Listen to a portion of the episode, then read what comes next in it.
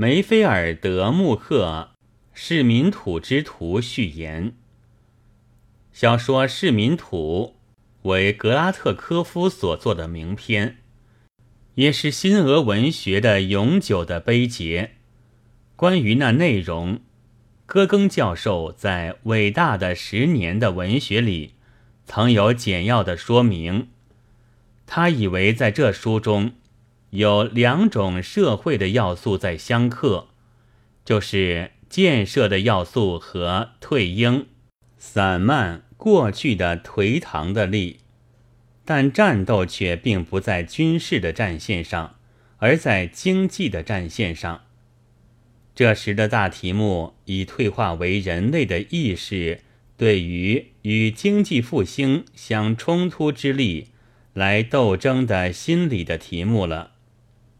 作者即在说出怎样的用了巨灵的努力，这才能使被破坏了的工厂动弹，沉默了的机械运转的颠簸来。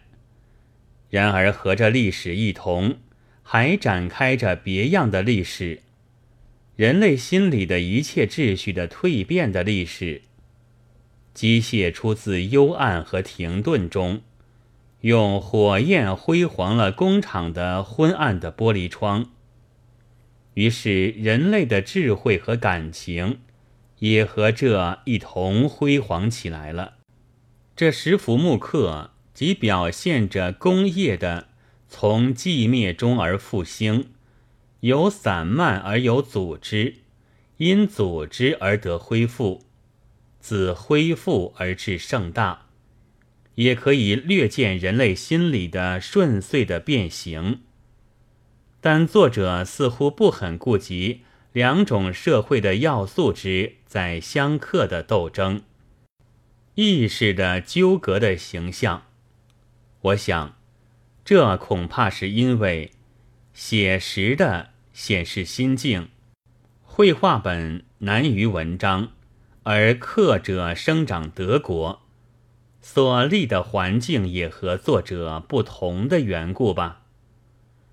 关于梅菲尔德的事情，我知道的极少，仅听说他在德国是一个最革命的画家，今年才二十七岁，而消磨在牢狱里的光阴倒有八年。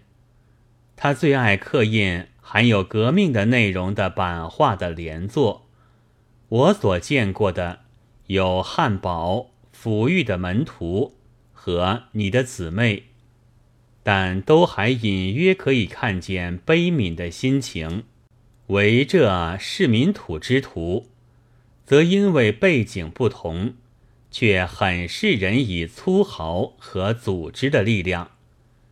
小说《市民土》已有董少明、蔡永长两军合译本。所用的是广东的译音，上海通称水门厅，在先前也曾谓之三合土。一九三零年九月二十七日。